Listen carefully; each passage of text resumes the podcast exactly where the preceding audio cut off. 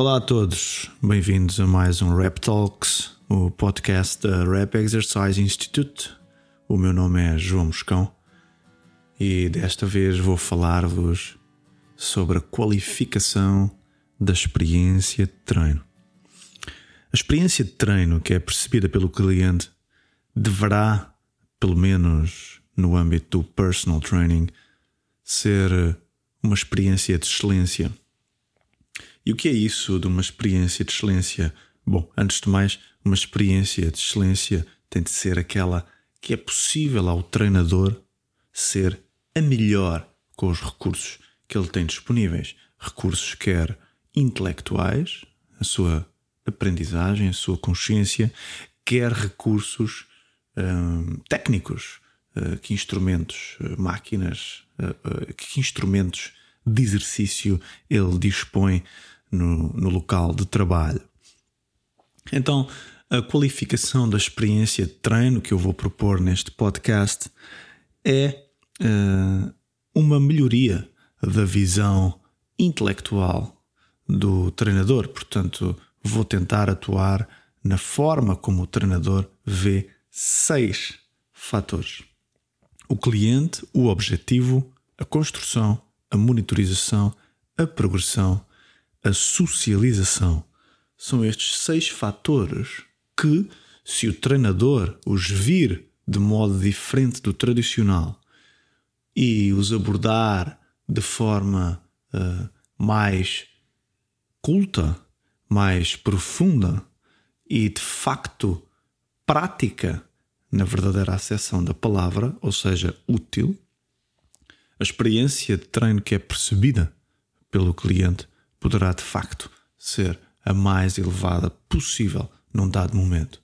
Então, acerca do cliente, uh, vou falar essencialmente da forma como deve o treinador interpretar quem é o cliente, acerca do objetivo, uh, vou uh, dissertar um pouco sobre o que fazer com os objetivos do cliente, como interpretá-los, como construir os exercícios e porque é que construção é um melhor termo do que prescrição.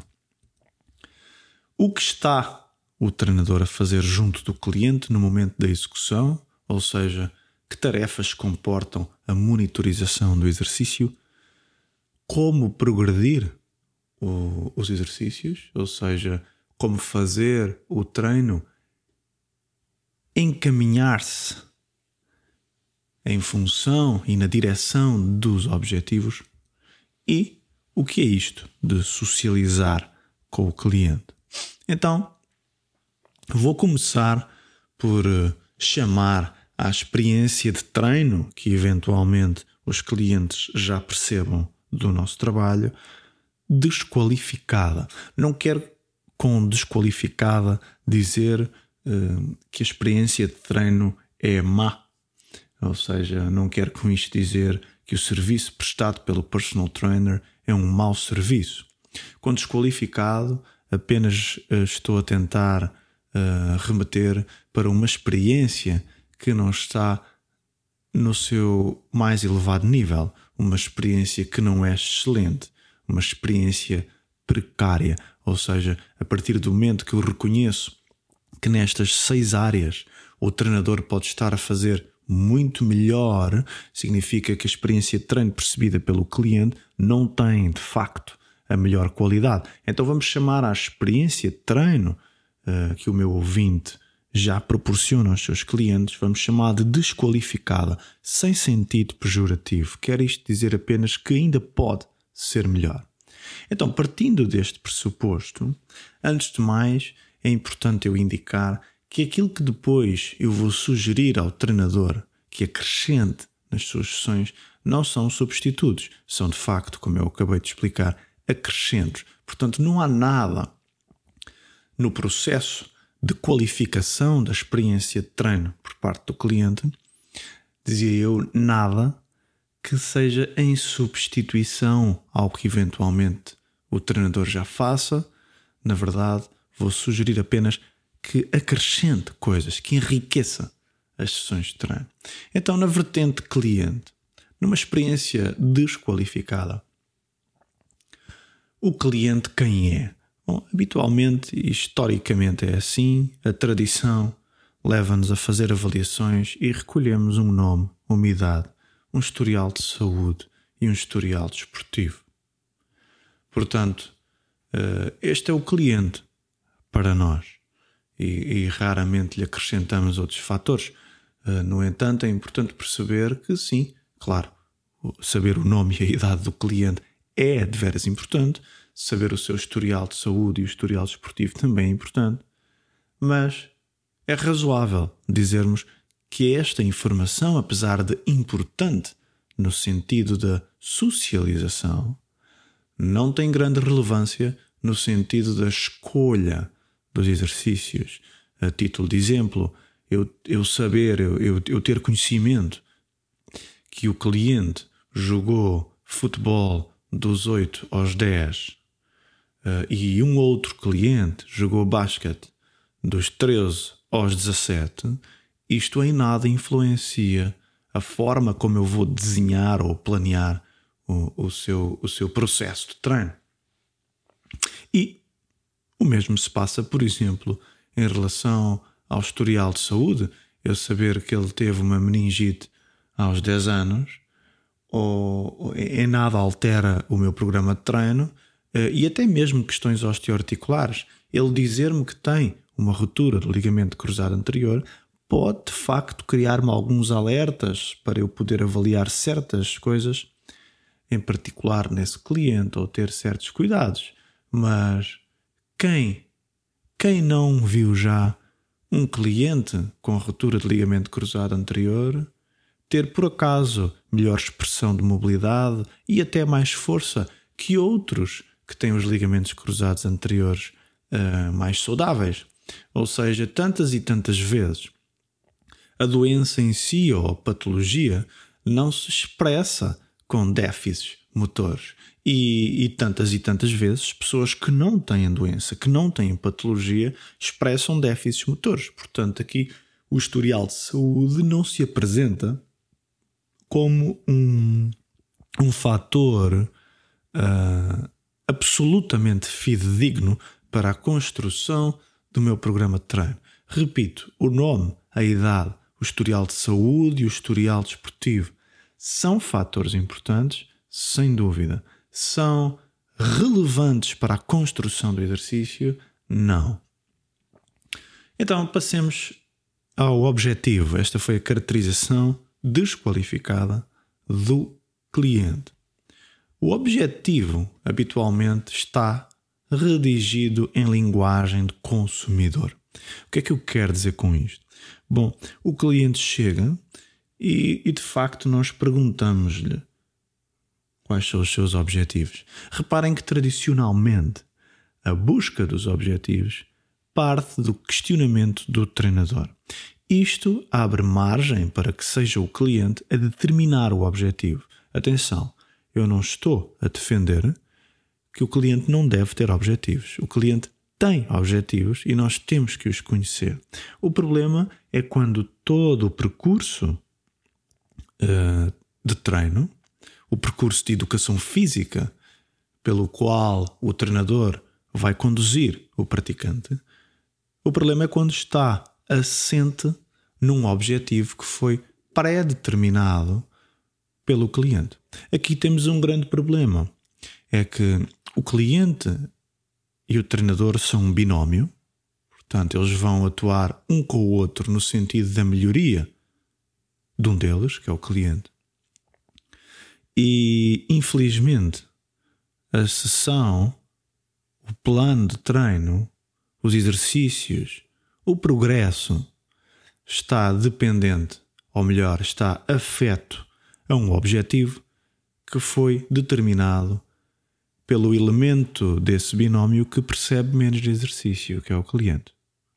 Portanto, o problema que eu levanto aqui é objetivos, sim, são importantes, eu sabê-los, mas não podem ser os objetivos do cliente a reger o processo de escolha de exercícios, ou melhor, construção de exercícios, sob pena de toda a mestria que o treinador pode depositar neste processo fica condicionada, uma vez que o cliente tem uh, uma visão limitada daquilo que precisa. Ou seja, se as sessões, se o plano de treino está dependente daquilo que o cliente quer, então falta-nos aqui qualquer coisa e, e, na verdade isto inutiliza o, o treinador. Praticamente o cliente poderá adquirir no YouTube planos de treino que possam colmatar este seu objetivo de consumidor.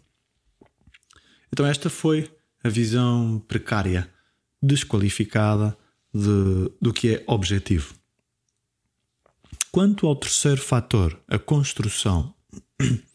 Bom, a construção, como todos nós sabemos, e aliás é uma das áreas uh, que eu mais analiso e, e, e, contra a qual mais me insurjo nas redes sociais, ou nos artigos, ou palestras uh, que leciono uh, desde há muitos anos, que é a pré-determinação. O treino habitualmente tem os exercícios pré-determinados. O treinador, o treinador tem exercícios pré-determinados. O treinador fez uma formação, deram-lhe um manual com exercícios e para este objetivo, objetivo de cliente, de consumidor, há estes exercícios. Para a hipertrofia há estes exercícios. Para o glúteo há estes exercícios. E os exercícios estão construídos. Ou seja, o que é que se vê no fitness moderno? bom, vê-se um client fit, ou seja, o que eu vejo é o cliente a ser adaptado aos exercícios que já estão pré-determinados. Portanto, a construção de exercício não existe, existe o que chamamos eh, prescrição, ou seja, existe treino que é escrito a priori, escrito antes do cliente, ou seja, numa construção de exercício que está pré-determinada, o cliente não foi tido em conta. Esta experiência de treino é desqualificada. Algures na cabeça daquele cliente, mesmo que seja de forma subconsciente, ele vai entender, ele vai perceber que de facto os exercícios não estão a ser construídos de forma particularizada. E repare-se sobre esta questão: é que estamos a falar de personal training. E sendo personal training, não cabe prescrição, não cabe uma construção de exercícios pré-determinada. É, na verdade, um absurdo.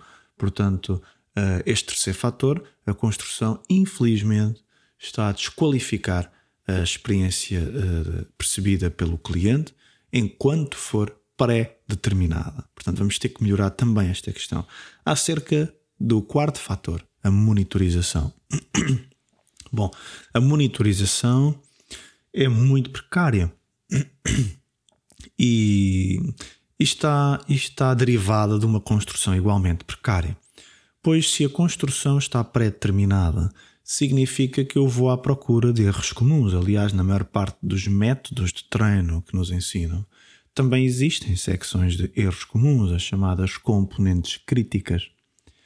E de facto é tão expectável é, é tão transversal a todos os clientes uh, que a monitorização é precária. O que é que nós vemos hoje em dia no terreno? Vemos o treinador ocupar-se com contagem de repetições, anotações de cargas, uh, motivação, portanto, de vez em quando vai regurgitando frases como mais uma, aperta o abdominal, aperta o glúteo uh, e vai repetindo a instrução do exercício. Portanto, é uma, uma monitorização uh, quase que em formato papagaio. Portanto, ele está a repetir coisas que estão no livro e está a contar repetições, como se o cérebro, como se o músculo do cliente contasse repetições ou sequer precisasse disso para alguma coisa. Portanto, a monitorização está muito desvalorizada. A monitorização está a desqualificar muito a experiência de treino. Porque se o cliente consegue decorar as componentes críticas, ele não precisa do treinador ao pé dele. Ele, ele pode treinar em autonomia. O, o treinador bastaria passar-lhe a ficha de treino e ele treina em autonomia. O cliente pode contar as repetições. Aliás, reparem, há máquinas no mercado que contam as repetições. Portanto, é, é ridículo a monitorização habitual e está desqualificada. Está a prejudicar a sessão que, a priori, está a designar de personal training. Acerca do quinto fator, a progressão. A progressão, infelizmente, tal como a construção, está pré-determinada. Na maioria dos métodos vigentes uh, no mercado do fitness, a progressão do exercício também está prescrita. Ou seja, o cliente, quando domina o exercício 1, passa para o exercício 2. Quando domina o exercício 2, passa para o exercício 3. O que é que isto quer dizer? Quer dizer que não está a haver margem para eu analisar, primeiro, sequer se é preciso progredir. Reparem, o objetivo pode ter sido atingido e não ser necessário progredir e eu ter que caminhar para um outro objetivo agora. Ou até se pode dar o oposto. Algumas destas progressões podem estar a afastar o cliente do objetivo. Eu vou dar um exemplo. Uma das progressões mais típicas do fitness é sair do chão estável para um bozu, por exemplo, ou para o apoio a uma perna, ou seja, do estável para o instável, do bilateral para o unilateral, ou seja, saímos uh, do simples para o complexo. Problema: se o objetivo estiver a ser ganhos de força, o que a literatura científica nos tem demonstrado largamente e inequivocamente é que sempre que introduzimos complexidade, a força, a produção de força diminui. Sempre que introduzimos instabilidade, seja um bozu, um power plate, a produção de força diminui. Então reparem, se o objetivo estava a ser produzir força, então eu ao progredir de uma situação estável para uma instável, estou a afastar-me do objetivo. Esta progressão só seria válida se por acaso o meu objetivo estivesse na, na direção do seguinte: quero que o meu cliente aprenda a produzir força em base instável.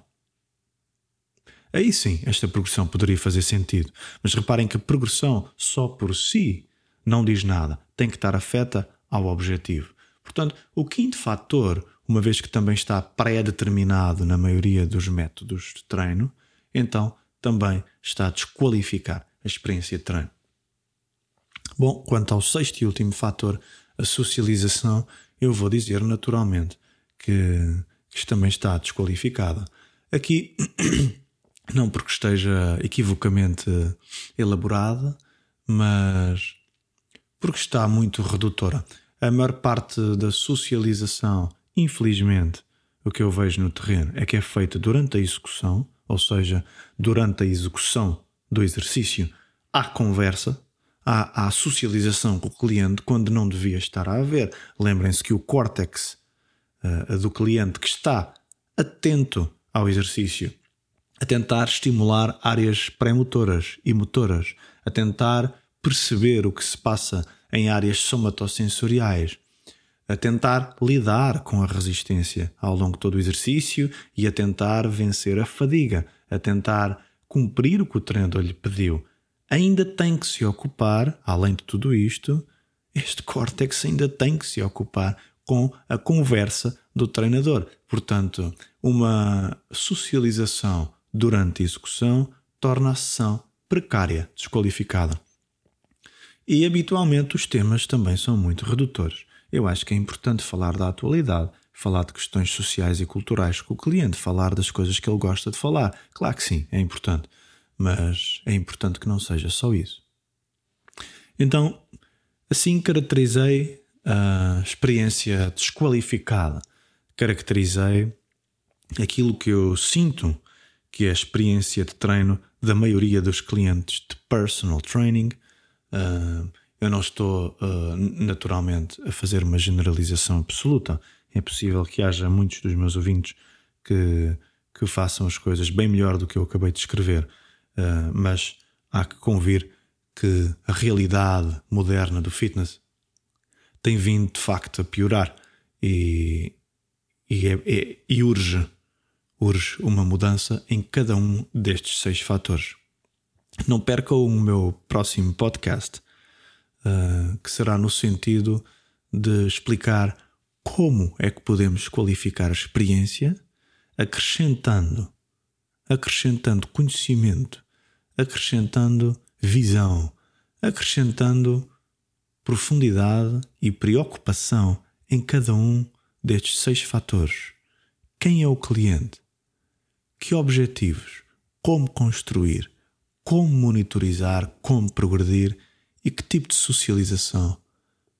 Estas serão as questões do próximo Rap Talks. Obrigado e até à próxima.